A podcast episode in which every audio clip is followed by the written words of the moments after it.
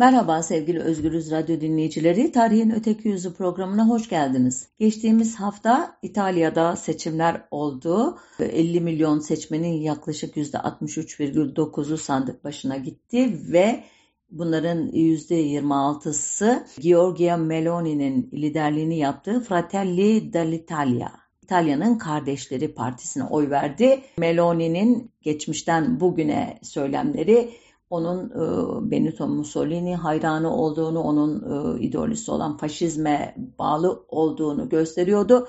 Her ne kadar bu parti henüz e, biz faşist partiyiz diye ilan etmediyse de bu durum Avrupa'nın diğer e, bazı ülkelerindeki seçimlerle birlikte değerlendirildiğinde demokrasi yanlılarını endişelendirdi ve o tarihten beri de e, sıkça faşizm ve Mussolini sözlerini duyar olduk. %26 oy çok fazla görünmeyebilir gözünüze ama e, bu partiye çok yakın ideolojide olan diğer aşırı sağ ve faşist partilerin birlikte toplam oyu %44'e varıyor. Bu açıdan e, yakında hükümeti kuracaklarına kesin gözüyle bakılıyor e, Meloni'nin partisinin. Faşizm terimi Latince'de asa anlamına gelen fasces'ten doğmuş.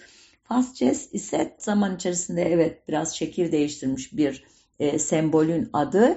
Özellikle e, Roma e, Cumhuriyeti'nde konsüller önünde taşınan ve onların otoritelerini simgeleyen bir balta sapına e, düzenli bir şekilde bağlanmış e, çubukların oluşturduğu demet anlamına geliyor. Bu e, terimden türeyen faşizm ideolojisi ise e, teorik açıdan pek çok tartışmaya e, neden olduğu için bugün e, tarifi çok kısa bir kerede yapılması zor olan bir terim ama sol çevreler arasında çok yaygın bir şekilde Komünist Enternasyonel'in Aralık 1933'te toplanan 13. plenumundaki tarif hep tekrarlanır.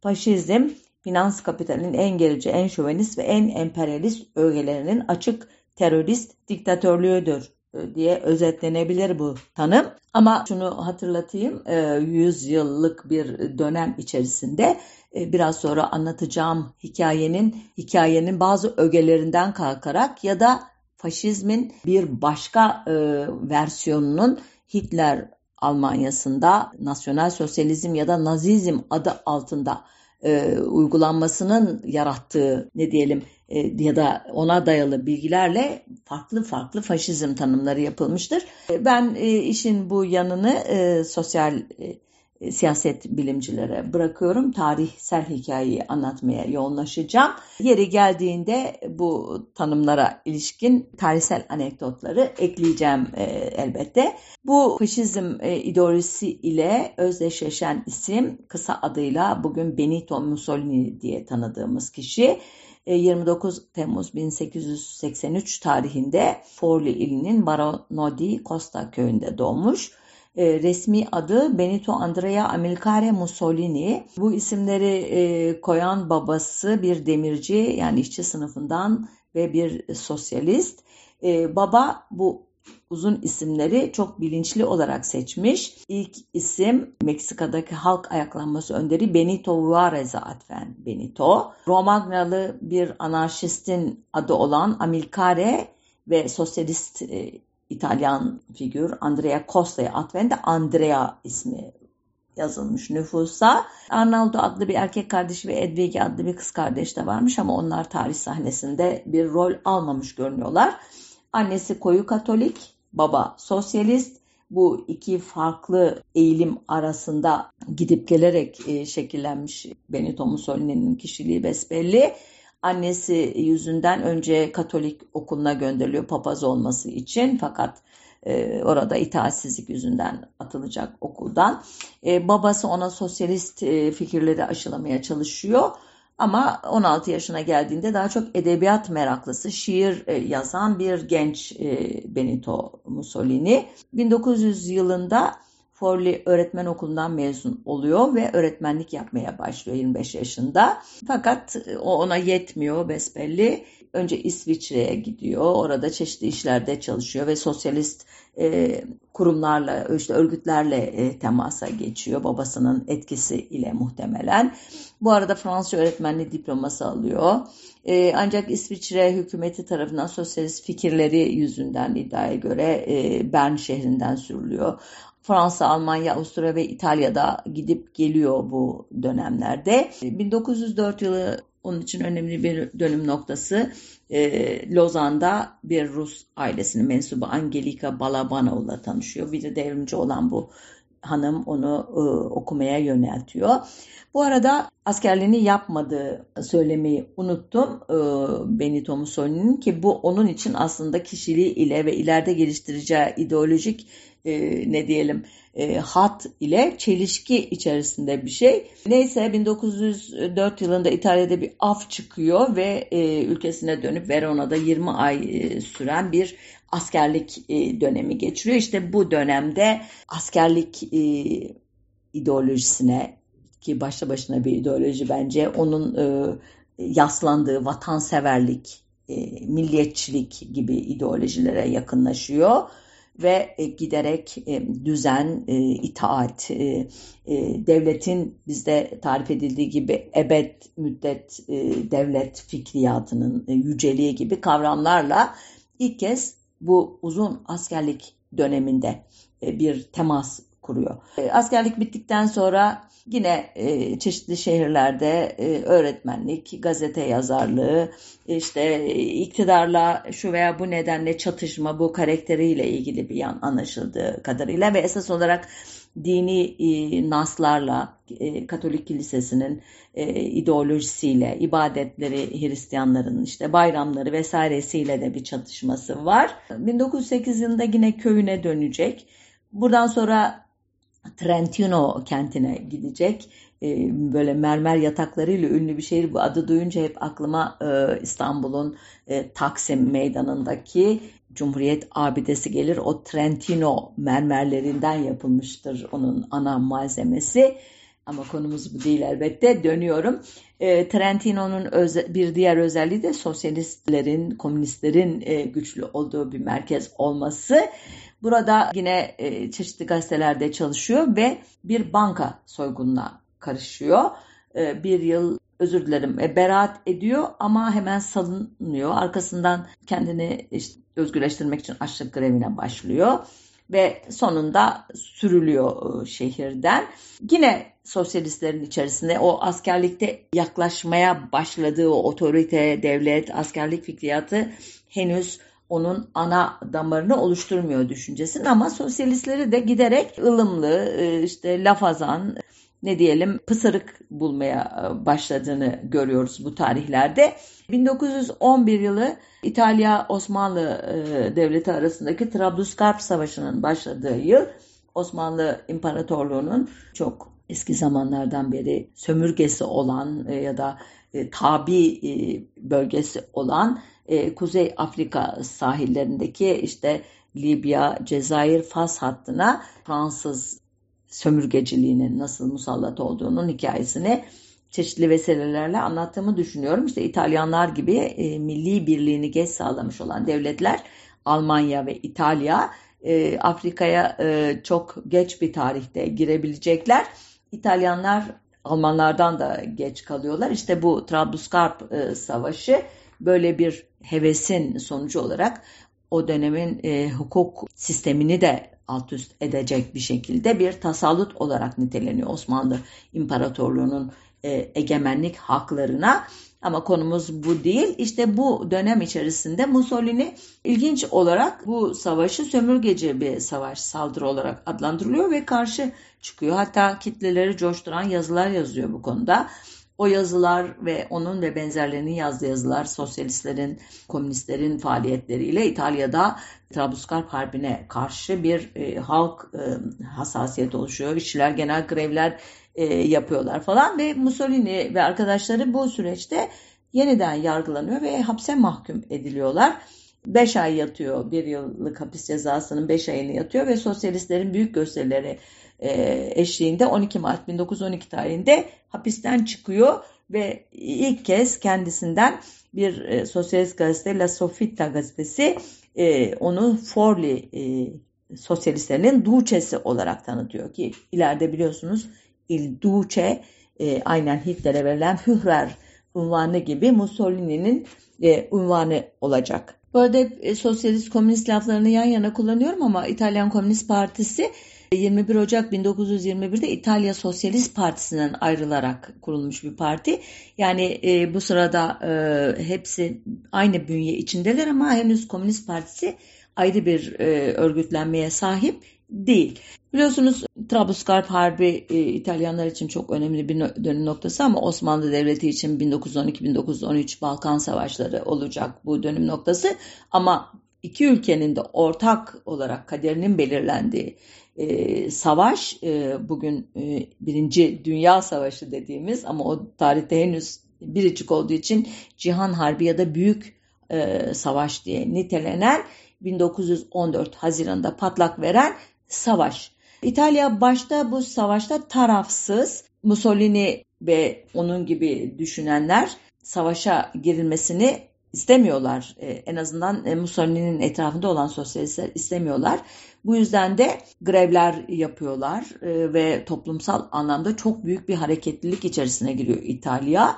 Ve Mussolini bu e, yaygın grev eylemlerini iktidarı ele geçirmek için bir fırsat olarak gördüğü için sosyalist arkadaşlarını e, bir e, hükümet darbesine ya da ne diyelim iktidar ele geçecek bir devrimci kalkışmaya e, teşvik etmeye çalışıyor. Fakat sosyalistler bir iç savaştan korktukları için bu fikre itiraz ediyorlar ve işte bu tutumları ile Mussolini onlardan ayrılmaya başlıyor. Aslında burada hangi, sanki e, Mussolini daha devrimci falan bir figür gibi belki tarif ettiğimi düşüneceksiniz ama öyle değil tam anlamıyla o kitlelerin karşı konulmaz o büyük gücünü iktidarı ele geçirmek için kullanma fikrine daha çok yakın bir kişi Mussolini ve bu arada İtalya'da çeşitli başka e, savaş perest grupların da etkisiyle iktidardaki e, Sonino e, hükümeti istifa ettiriyor. Yerine e, savaş yanlısı Salandra hükümeti kuruluyor.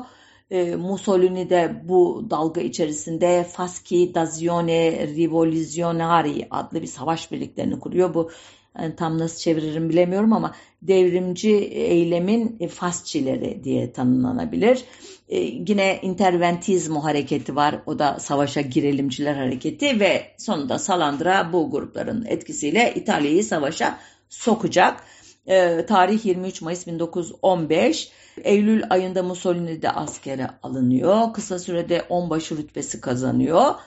Fakat 22 Şubat 1917'de yani yaklaşık bir buçuk yıl sonra e, Mussolini'nin bulunduğu e, Bersaglieri siperlerinde bir kaza meydana geliyor. Bu kaza sonucunda ölenler, yaralananlar var ama bizim e, aktör de çok ağır yaralanıyor. Vücudundan 44 bomba parçası çıkarılacak ve bir ayda 27 ameliyat geçirecek onun biyografisini yazanlara göre. Sonunda koltuk değnekleriyle yürüyecek hale gelmiş. Ardından savaş İtalyanlar için bir mağlubiyet, bir e, zafer falan şeklinde gidecek ya da en azından o tarihlerde e, müttefiklerle birlikte kazanan tarafta olduğunu düşünecek İtalyanlar.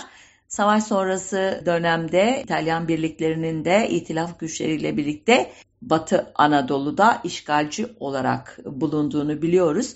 Bu konuda yazdığım yazılarda İtalyanların e, bu dönemki politikalarını ne yazık ki çok yüzeysel birkaç cümleyle geçmişim.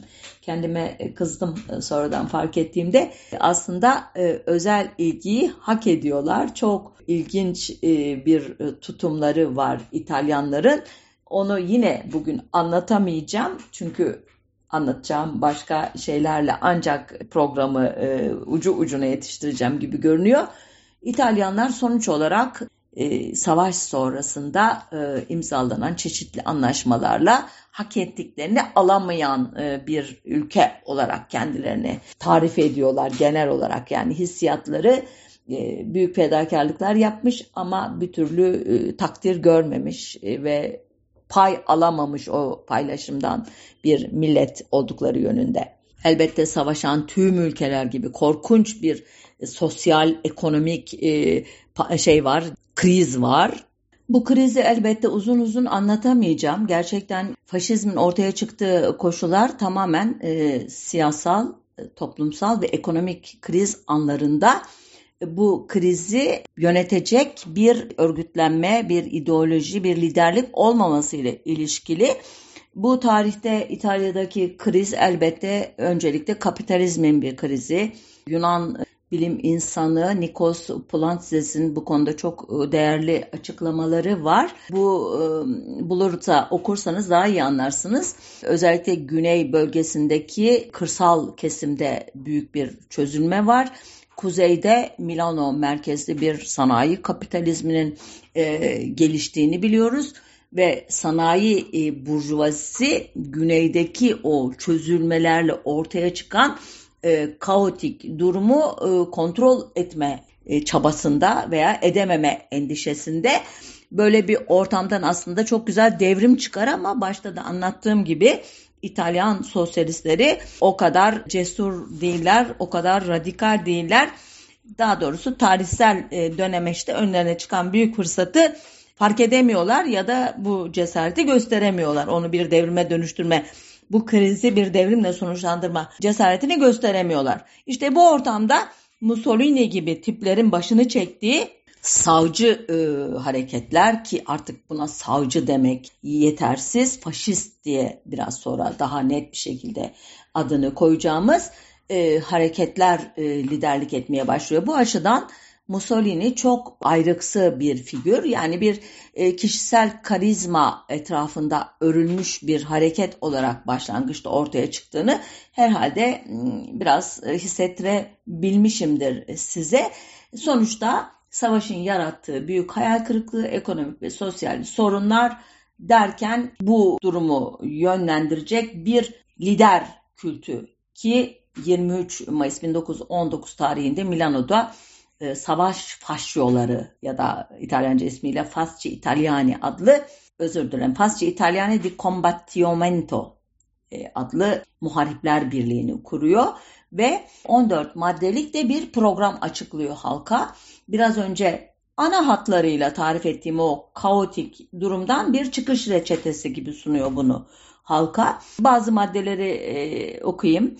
İtalya'da monarşinin ya da işte krallığın e, kaldırılarak cumhuriyetin ilanı, bütün asalet ünvanlarıyla askerlik mükellefiyetlerinin kaldırılması, e, ifade özgürlüğünün, örgütlenme özgürlüğünün garanti edilmesi, yeni bir milli eğitim ve sağlık e, sistemi kurulması, anonim şirketler ki o tarihte kapitalizme karşı olan toplumun e, hedef aldığı nitelikte şirketler bunlar, onların dağıtılması, servet vergisinin konması, küçük çocukların çalıştırılmasının yasaklanması gibi normalde bir sosyalist komünist partinin programına da girmesi beklenen vaatlerle kitlenin karşısına çıkıyor.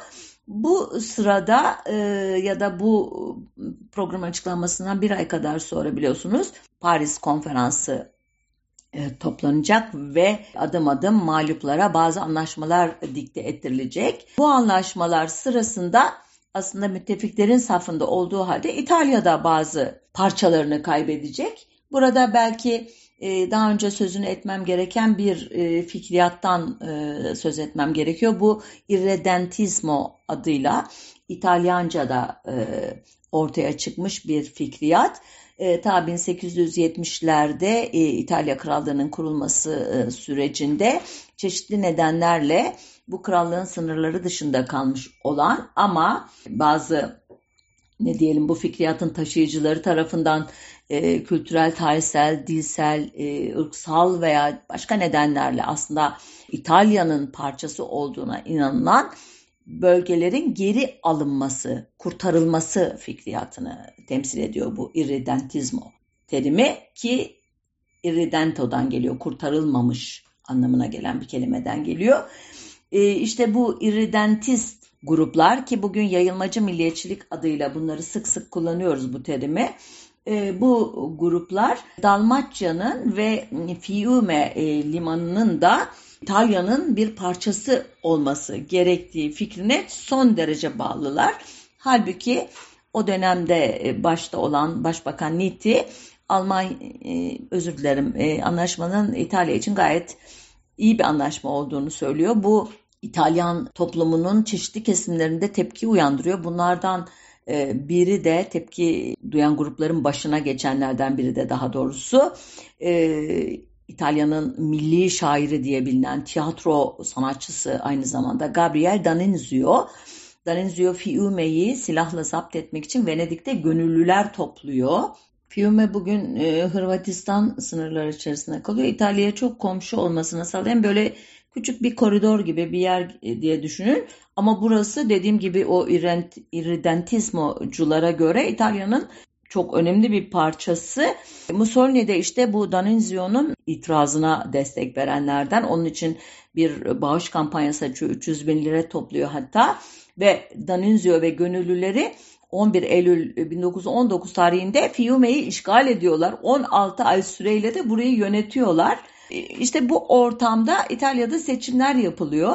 Mussolini kendine büyük bir güven duyduğu için seçimlere herhangi bir partiyle ittifak kurmadan giriyor ve büyük bir yenilgi uğruyor. Milano onun merkezi o faşist birliklerinin orada da yeniliyor. Buna karşılık sosyalistler seçimden 150 sandalye elde ederek çıkıyorlar ve Milano'da da bu başarıyı gösteriyorlar. Böylece faşistler ve sosyalistler birbirlerinin siyasi rakibi olarak e, netleşmiş oluyor bu seçimlerin sonunda. Bu tarihten sonra bu iki grup arasında çatışmalar, e, e yaralanmalar ve ölümlerle biten e, çarpışmalar olacak. 1920 yılında e, ise e, sosyalistler bir yıl önceki zaferlerine güvenerek bu faşistlerin güçlü olduğu merkezlerde onların kurumlarına işte kulüplerine falan e, yönelik saldırılar gerçekleştiriyorlar ve bu Mussolini'nin kitlesel desteğini arttırmakta etkili oluyor. Bu sırada zaten İtalya'da e, savaş sonrası bir türlü e, düzenini kuramamış olan eski askerler böyle e, orta sınıf e, mensup bu iken bir zamanlar e, statü kaybetmiş olan işte esnaflar, küçük çiftçiler, e, işte e, yeni kurulan şirketler yüzünden işlerini e, küçültmek zorunda kalmış olan küçük yatırımcılar falan var. Bir sürü memnuniyetsiz var e, özetle. Bu memnuniyetsizler e, Mussolini'nin etrafında toparlanmaya başlıyorlar. Mussolini bu e, kitlelere önderlik etmek için de kara gömlekliler diye bilinen bir ordu oluşturuyor adeta. Bunlar üniversitelerde büyük taraftarlar buluyorlar.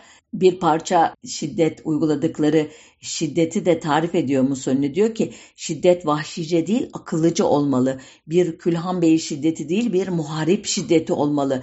Tabancalar elde Bolşeviklerin karşı taarruzuna imkan vermeyecek tarzda uyanık ve tetikte bulunmalı.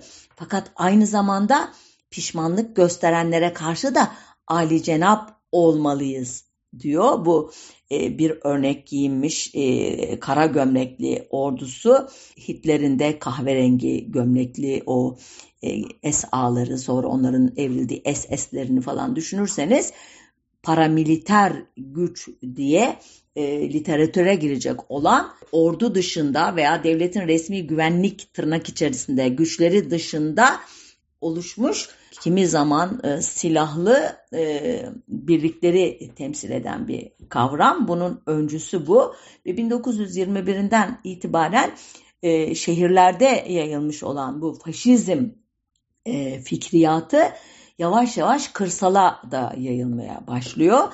Faşist sendikalar sosyalist sendikaların yerini alıyor ve e, kuzey ve e, merkezi İtalya'da özellikle çok güçleniyor. 1919 yılında üye sayısı 17 bin olan faşist e, partinin 1921'de üye sayısının 310 bine çıktığı söyleniyor ve İtalyan hükümeti de bu o, olaylara müdahale etmiyor. Hatta onların içinde de faşistlere sempati duyanlar var. 1921 yılında yine seçim oluyor. İtalya dakikada bir seçim yapılan bir ülke o tarihte. Dedim ya e, ya da demedim 1919-22 arasında dört hükümet e, geçecek başa ve yıkılacak e, sonunda da. 21 seçimlerinde Faşist Partisi Mussolini'nin 178 bin oylu 35 milletvekilliği kazanarak parlamentoya giriyor. Parlamentoya girmek faşistlerin e, cesaretini elbette daha da arttırıyor. Bu kara gömleklileri e, belki daha iyi tarif etmek lazımdı. Mesela silah olarak bir hançer ya da sopa kullanıyorlar. Birbirlerini Roma selamı ile selamlıyorlar. E, çapraz olarak üst üste konmuş iki iskelet kemiğini askeri simgeler olarak kabul etmişler. Bunlar başta da söylediğim gibi e, Roma e, gelenekleri, eski Roma geleneklerini göya reenkarne ediyorlar, yeniden canlandırıyorlar ve e, giderek bunlar bir savaş birliği haline dönüşüyor bu seçim e, zaferinden sonra. İki tip örgütlenmeleri var. E, prensipiler, e, prenkipiler ya da esas savaş kadroları ve tecrübeli askerlerden oluşuyor. Triyariler adlı e, ihtiyat güçleri de daha ikinci e, nitelikte birlikler oluyor. E, 1922 yılında İtalya'da yeniden siyasi buhran yaşanacak. Dediğim gibi o dördüncü hükümette yıkılacak ve bu ortam aynı zamanda ekonomik açıdan da İtalyan bütçesinin e, büyük bir açık verdiği bir yıl ve sosyalistler, demokratlar, cumhuriyetçiler ülkede genel grev ilan edecekler hükümetin e, greve mani olamaması üzerine Mussolini devreye girerek bir e, bu durumu fırsat gibi kullanarak hareketi için e, faşistlerden grevi bastırmasını isteyecek kendi kara gömleklilerinden. İlk olarak Milano'da Avanti gazetesini basıyor bu faşist birlikler. Sonra nakliye garajlarını, elektrik istasyonlarını, gaz fabrikalarını işgal ederek fiili olarak iktidarı ele alıyorlar ve kabineyi yeniden e, o sırada iktidardan düşmüş olan e, Fakta adlı e, bakan, e, kişi kuruyor ama faşistler bunu kabul etmiyorlar çünkü artık fiilen iktidar e, ortağı olmuş durumdalar ve Roma'yı alana kadar durmamaya karar veriyorlar. Tabii Mussolini karar veriyor ve a Roma, Roma'ya sloganıyla bir e, yürüyüş başlatıyorlar. Bu e, yürüyüşün başında dörtler diye adlandırılan dört faşist e, e, kadroda var. Emilio De Bono, Cesare Maria Dovecci, Italio Balbo ve Michele Bianchi. Bunlar kara gömleklilerin lideri. Elbette onların üstünde de Benito Mussolini var.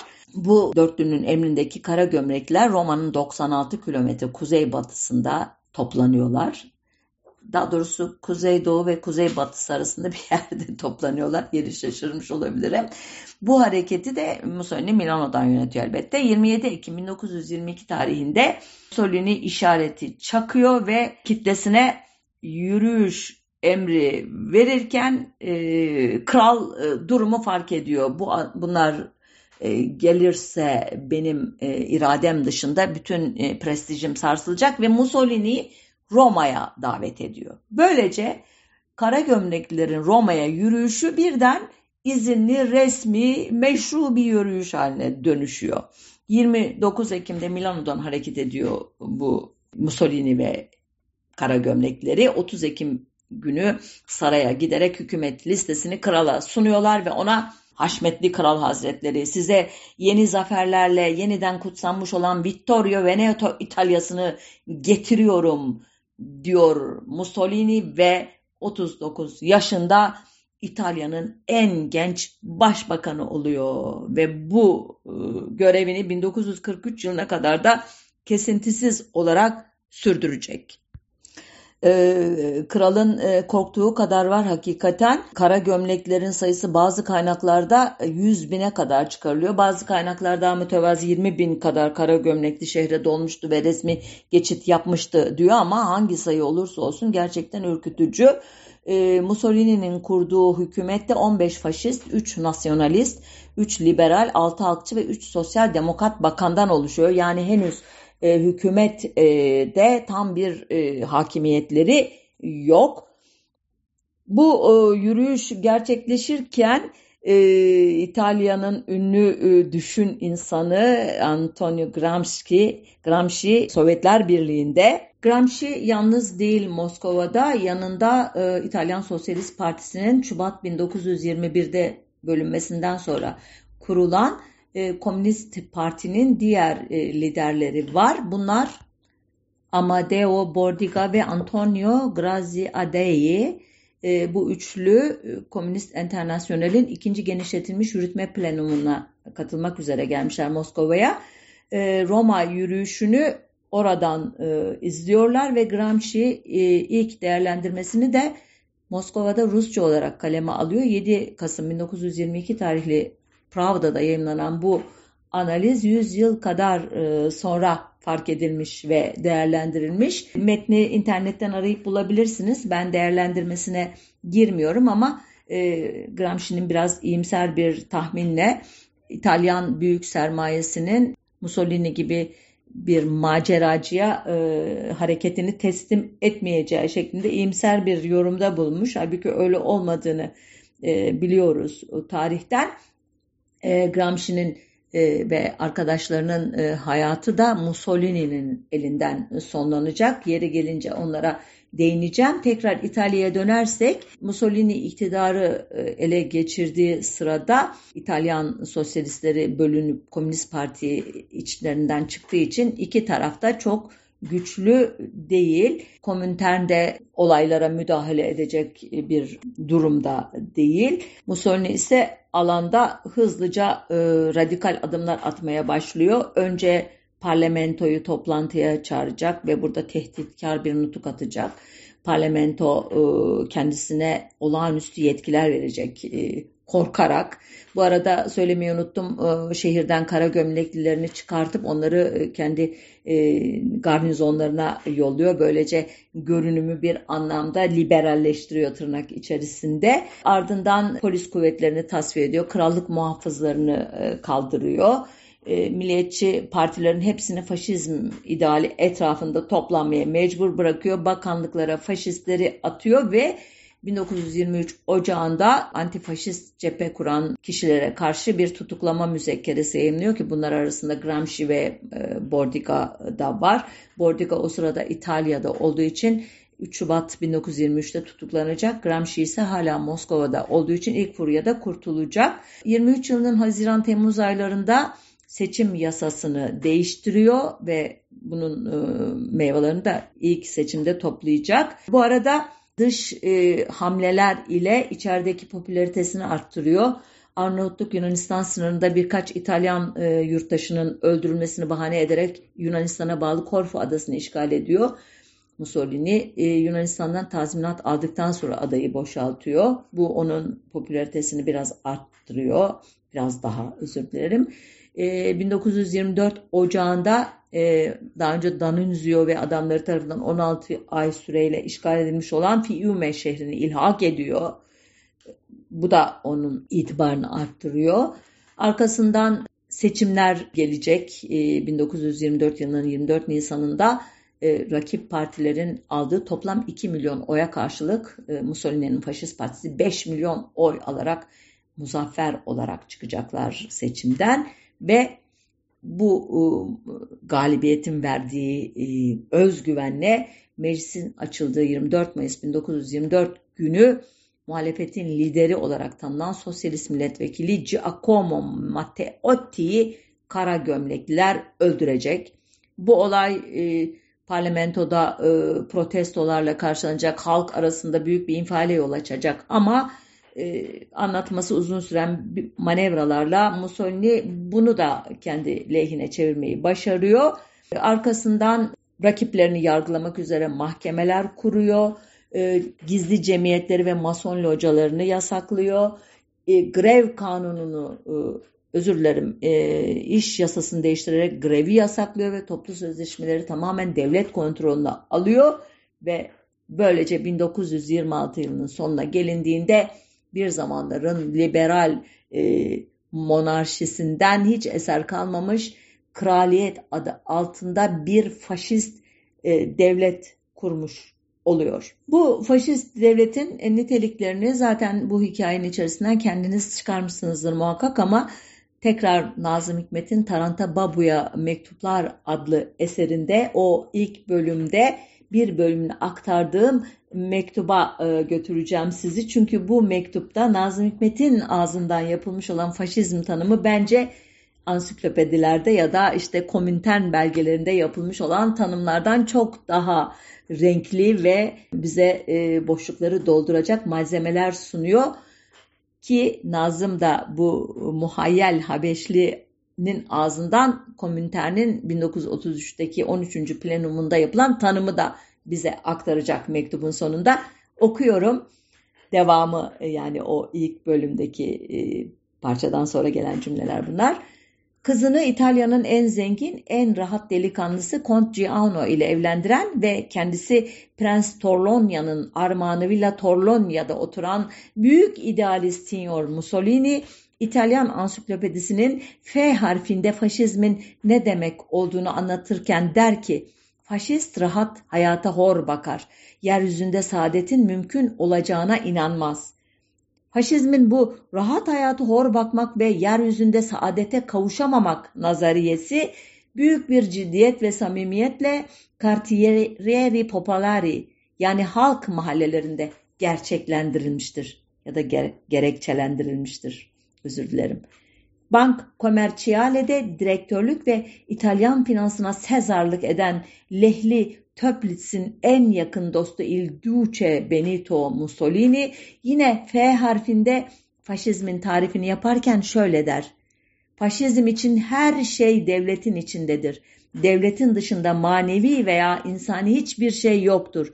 Her şey değersizdir. Bu derin, bu erişilmez faşist görüşünün nasıl gerçekleştiğini anlamak için Bertolino Splendid Otel'in İtalyan güneşlerinden daha ışıklı salonlarında toplananlara yükselmek değil, halk mahallelerinde oturanlara inmek gerekir. Bu mahallelerin oturucuları gerçekten de büyük bir enerjiyle devletin hapishaneleri, vergi daireleri ve polis karakolları içine alınmışlar. Onlara devletin dışında her şeyin değersiz olduğu gerçekten de anlatılmıştır. Yine İtalyan ansiklopedisindeki F harfine faşizmin tarifini yaparak ün veren ve böylelikle büyük ansiklopedilerin nasıl birer bir taraf bilgi eserleri olduğunu ispat eden İtalyan kurtarıcısına göre faşizmin anladığı hayat ciddi, ulvi ve dinidir. Buradan sonra Nazım Hikmet çok e, ilginç bir şekilde bu ciddi ulvi ve dininin hem e, romanın Cartieri Popolaris'inde nasıl anlaşıldığını hem nasıl anlaşılmadığını söylüyor ve Komintern'in e, yaptığı faşizm ta tarifiyle bitiriyor mektubu ya da bu bölümünü. Çünkü devam ediyor arkasından onlar doğrudan konumuzla ilgili değil diye e, aktarmayacağım.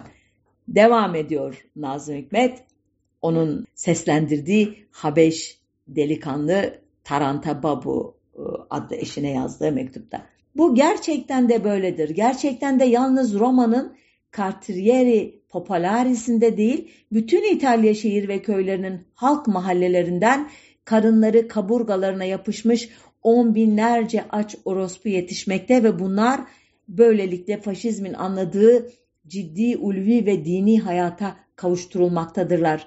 Fakat sana şunu söylemeliyim ki Cartieri Popolari oturucularının birçoğu ne yazık ki ansiklopedide yapılan bu tarifleri anlamamakta ve çok daha az ciddi, ulvi ve dini de olsa kendilerine göre faşizmi şöyle incelemektedirler. Burada işte Nazım Komintern'in tanımını sokuşturmuş araya. Diyor ki bazı muayyen şartlar altında burjuva emperyalist irtica saldırışının ilerlemesi faşizm biçimini alır. Faşizm finans kapitalinin en mürteci, en şövenist ve en emperyalist unsurlarının açık terörist diktaturasıdır. Faşizmi doğuran muayyen tarihi şartların başlıcaları şunlardır. Kapitalist münasebetlerinin kararsızlığı, deklase yani sınıfsızlaştırılmış sosyal unsurların çokluğu, şehir ve köy küçük burjuvasinin ve geniş bir münevverlik yığınının yoksulluğa düşmesi proletaryanın uyandırdığı dehşetli korku. Mektubun devamını siz internetten bulup okursunuz. Gerçekten de Nazım Hikmet bu muhayyel mektupta öyle önemli noktalara de, değinmiş ki üstüne söz söylemek aslında gereksiz.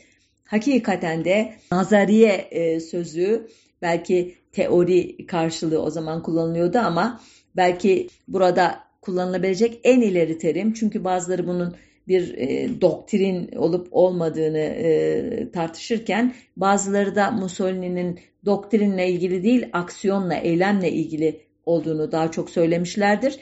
E, ancak eylem içinde geliştirdiğini doktrinin e, ki bu işi de kendisinden çok Alfredo Rocca adlı e, kişi yapmıştır onun adına. Nazım'ın yine altını çizdiği o tanımda faşizm her şeye hükmeder, her şeye dair sözü vardır diye özetleyebileceğimiz o özelliği çok önemli. Devlete karşı bireyin sıfırlandığı, bireyin ancak toplum ve devleti yücelttiği veya onun için faydalı olduğu e, sürece var olduğu e, bir toplum düzeni faşizm. Devlet her şeye müdahale ediyor. Ekonomi, düşünce hayatı, dini hayat her şey devletin kontrol altında olacak ve devlet böylece en yüce varlık olarak en tepede bir şekilde konumlanacak ki bunun iz düşümlerini aynı dönemin Kemalist e, Türkiye'sinde de göreceğiz. Ben bunu bir şekilde bir yazıyla vesaire ile e, yine sizlere anlatmaya çalışacağım. Elbette devletin egemenliği sağlanırken de e, yoksul kitleler başta olmak üzere e, kendini bir türlü e, güvende hissetmeyen o, o küçük burjuvazi denilen kitlelerin e, kör e, şeyi ne diyelim imanı e, harekete geçirilecek. Bu kitlelerin yarattığı dehşet ortamında itiraz etmeye e, cesaret edemez hale getirilecek toplumun diğer kesimleri ve e, gerekirse kan dökülecek, hiç çekinilmeyecek bundan kanunlar yoluyla veya e, açık baskı yoluyla e, toplumun düşünen unsurları susturulacak, hapishanelere tıkılacak ve elbette bunları yaparken de arkasında dağ gibi kapitalist burjuvazi duracak ve onun o asalaklaşmış aslında tarihsel anlamda rolünü tamamladığı halde yine e, işlevi henüz bitmediği için e, ayakta tutulan e, monarşisi, aristokratları, işte krallık adıyla tanımladığımız o yapı olacak. Yani bütün bu yapıların uyumlu bir şekilde bir araya getirildiği bir totaliter sistemle karşı karşıyayız faşizm dendiği zaman. Buraya kadarki hikayenin üstüne söylenecek çok şey var elbette. Özellikle 1930'lardan itibaren İtalya'nın irredentist politikaları uyarınca e, Libya'da, e, Habeşistan'da, Akdeniz'in e, Mare Nostrum adıyla bir İtalyan denizi haline getirilmesi için Akdeniz içinde yaptıkları eylemler, bunların çeşitli Avrupa ülkelerinde ve Türkiye'de yarattığı endişeler, e, Habeşistan Savaşı dolayısıyla Birleşmiş Milletler tarafından e, İtalya'ya uygulanan ambargoların e, etkisiyle İtalya'nın işte Birleşmiş Milletler'den kopuşu, e, bir sürü olay ve o sırada Almanya'da yükselen Nazizmin yavaş yavaş e, güçlü bir merkez olarak İtalya'yı etki alanı içerisine alması süreci. E, sanıldığı gibi daha e, 1933'te Naziler iktidara gelir gelmez Mussolini ile Hitler ittifak yapmıyorlar. Bunun hikayesi ayrı bir program olacak kadar karmaşık. O kısmını hızlıca atlayıp Hitler'in sonuna götürmek istiyorum sizi. Mussolini İtalya'sı 1940 yılının Haziran ayında 2. Dünya Savaşı'na Nazi Almanya'sının müttefiki olarak girdi. Ancak 1943 Temmuz'unda müttefiklerin Sicilya'yı işgalinden sonra Mussolini görevden alındı ve tutuklandı. Daha sonra İtalya müttefiklerle ateşkes anlaşması imzaladı. O yıl Hitler'in özel birlikleri Mussolini'yi kaldığı hapishaneden kaçırdılar. ve Kuzey İtalya'da e, Garda Gölü yakınlarındaki Salo kasabasına götürdüler. Çünkü Hitler orada bir kukla devlet kurmuştu kendisine bağlı İtalyan Sosyal Cumhuriyeti ki onun başına e, getirdi Mussolini'yi. Kısaca Salo Cumhuriyeti diye bilindi bu oluşum. 1944'te e, güneyden ilerleyen müttefikler ve İtalyan partizanları bu Salo Cumhuriyeti'ni sarmalamıştı. Müttefikler e, 44 yazında Roma'yı ardından Floransa'yı e, alınca e, Hitler, özür dilerim Mussolini burada barınamayacağını anladı ve Nisan ayının e, ortalarında Milano'ya geçti. Ayın sonunda e, bu sefer Milano partizanların eline geçince 25 Nisan'da e, metresi ve yakın adamlarıyla birlikte İsviçre'ye sığınmak üzere şehri terk etti. E, terk ediş hikayesi e, çok renkli bir şekilde anlatılıyor e, sosyal medyada veya internette bulup okuyabilirsiniz ama özetlemem gerekirse Alfa Romeo bir e, otomobil üzeri açık orada metresiyle kendisi oturuyor arkasında 10 e, kadar otomobil ve 2 zırhlı kamyondan oluşan Alman birliği var. En arkadan gelen kamyonların içinde de 56 bavul eşya ve belgeler ve değerli e, mücevherler vesaireler var. 27 Nisan günü bir askeri Alman konvoyuna rastlıyorlar. Onların içine e, saklanarak yola devam ediyorlar. Fakat akşamüstü Dongo kasabası yakınlarında yolları partizanlar tarafından kesiliyor. 52. Garibaldi Partizan Tugayı'nın militanları bunlar. E, partizanlar e, kamyonları ararken bir örtü altında saklanan Mussolini'yi ve e, metresini buluyorlar ve orada e, hızlı bir yargılama e, gerçekleşiyor. Albar Albay Valerio adıyla bilinen bir İtalyan partizanı bu yargılama işini yürütüyor. Önce Clara e, arkasından Mussolini duvar kenarına diziliyorlar ve e, Valerio tetiği çekiyor, silah ateş almıyor. Partizanlar e, otomatik silahlarla ona yardımcı oluyorlar ve sonunda uzatmayayım Mussolini yere yığılıyor, hala can çekişiyor ve Albay Valerio son atışı yapıyor tabancasıyla kalbine ateş ediyor. Tarih 28 Nisan 1945. Ardından cesetler e, bir kamyonete yüklenerek Milano'ya, Mussolini'nin çıkış yerine elbette götürülüyor.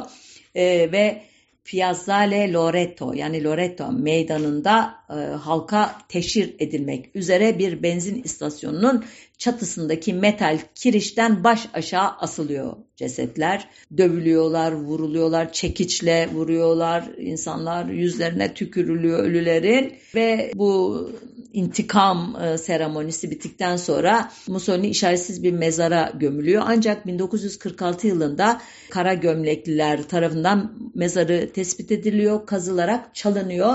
4 ay sonra ceset İtalyan devlet yetkilileri tarafından ele geçiriliyor ve 11 yıl boyunca gizli bir yerde tutuluyor. Sonunda 1957'de kalıntıları e, memleketine gömülmek üzere Mussolini ailesine veriliyor.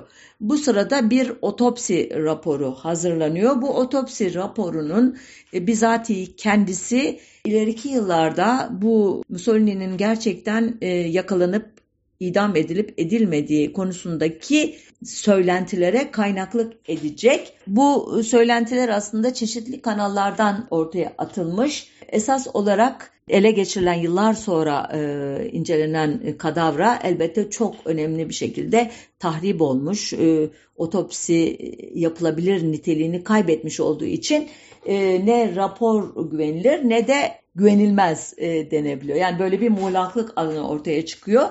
Öncelikle idam hükmünü veren ve öldüren e, partizanın kimliği üzerine bazı iddialar var. İşte Albay Valerio Takma adlı kişi olan Aidisio adlı kişi değil de e, ileride İtalyan Komünist Partisi Genel Sekreteri olacak Luigi Longo veya ileride İtalya Cumhurbaşkanı olacak olan Sandro Pertini'nin adını zikredenler var ama sonunda bu konu kapatılıyor. Esas mesele dediğim gibi e, yakalanıp idam edilen kişi Mussolini mi idi? Hatta bu e, konudaki söylenti önemli bir ortaçağ araştırmacısı olan Umberto Eco'nun Sıfır Sayı adlı kitabında e, ele alınacak. Burada e, Eco'nun gazeteci Braggadocio adını verdiği ki İngilizce anlamıyla ya da İtalyanca'da palavra demekmiş bu. Bu karakterin ağzından anlattığı bir hikaye var. Umberto Eco'nun e, dolaylı yoldan dile getirdiği iddialara göre e, Mussolini halk arasında son kez Milano Başpiskoposuna gittiği gün görülmüş ve sonrasında sadece belirli insanlarla görüşmüş. Ve onu yakalayan kişiler onu sadece fotoğraftan tanıyan kişilermiş bu nedenle.